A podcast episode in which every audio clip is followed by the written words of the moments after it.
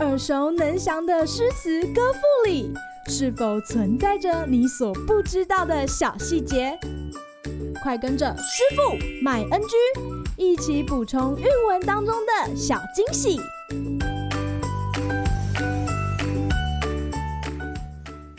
大家好，欢迎来到今天的师傅麦恩居。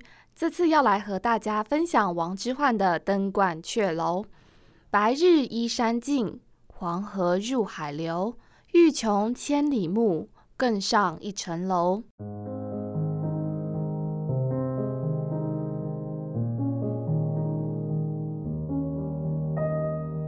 小朋友们可能会想说：“哎呀，今天教的这首诗会不会太简单啦？我第一首会背的唐诗就是这首啊！”没错，没错，对对对，王之涣在这首诗里面用的字词可以说是白话文了，没有一个艰难字，也没有太复杂的描写技法，但是传递出来的景象和意境却又是那么壮阔深远。呃，是不是还有其他种解读呢？那我们等一下再说。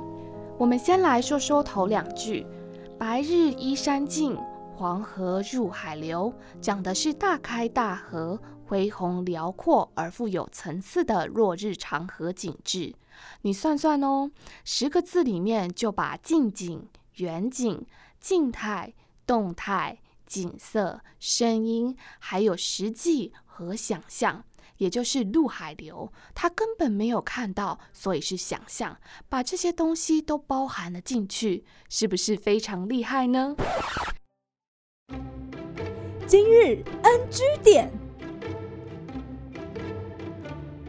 这十个字里用的最好的就是“依山尽”的“依”这个字，将诗人自己贪恋眼前美景。不舍美好时光的心情，依托在太阳慢慢落下的山势景色里。所以，小朋友之后写文章或是写诗时，你也可以多多想想，下笔用哪一个动词，才能巧妙地呈现出心中所感哦。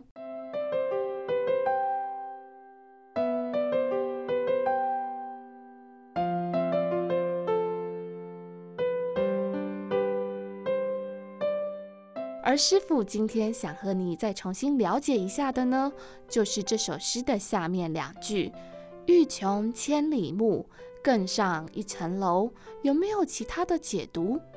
这两句的字面上是说，如果还想看得更远、再远、最远，那只能爬得更高些。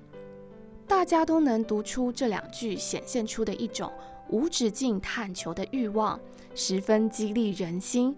也充分展现出盛唐时期人们积极向上进取的精神。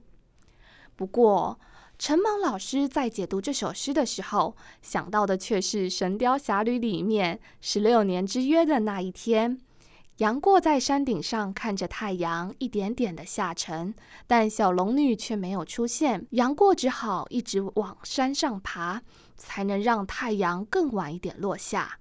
他想着，只要还看得到太阳，太阳没有落尽，那么这一天也就还不算结束。和时间拔河的那股拼劲，或许最终只能徒呼奈何的结局，会不会也是这首诗暗藏的另一种解读呢？大家可以想一想。好啦，今天师傅麦恩居就到此结束，我们下回再见喽，拜拜。感谢收听今天的师傅麦恩居。想要了解更多有关韵文的趣味知识，请记得按下订阅键，follow 我们，让你的诗词歌赋不 NG。